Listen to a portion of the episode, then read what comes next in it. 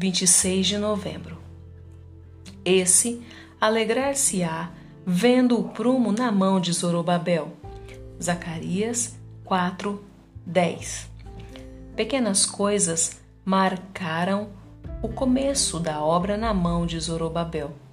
Mas ninguém podia desprezar esta obra, pois o Senhor havia levantado alguém que perseveraria até que a pedra de remate fosse colocada com aclamações. O prumo estava em boas mãos. Aqui está o consolo de todo aquele que crê no Senhor Jesus Cristo. Deixe que a obra de graça seja pequena em seu início. O prumo está em boas mãos. Um mestre construtor maior que Salomão encarregou-se da construção do templo celestial e ele não falhará nem será desencorajado até que o pináculo mais alto seja erguido.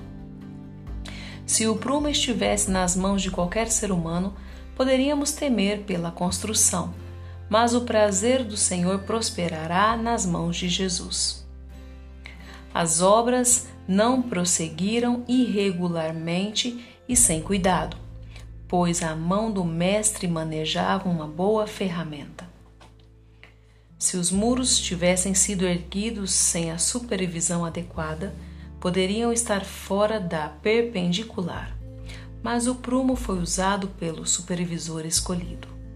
Jesus está sempre observando a construção de seu templo espiritual, para que seja construído com segurança e de modo satisfatório. Somos a favor da rapidez, mas Jesus é a favor da apreciação. Ele utilizará o prumo e o que estiver fora da linha deve ser derrubado até a última pedra. Consequentemente, muitas obras bajuladoras falham. A ruína de uma profissão de fé que só brilha e nada mais.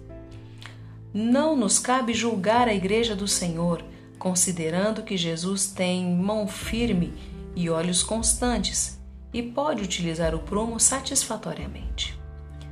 Nós nos alegramos ao ver que o julgamento está em suas mãos? O prumo estava sendo utilizado ativamente. Estava na mão do construtor, uma indicação certa de que ele pretendia levar o trabalho até o fim.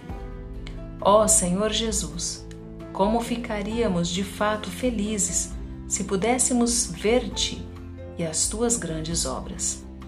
Ó Sião, a bela, seus muros ainda estão em ruínas. Levanta-te, glorioso construtor, e transforma a sua desolação em gozo na tua vinda.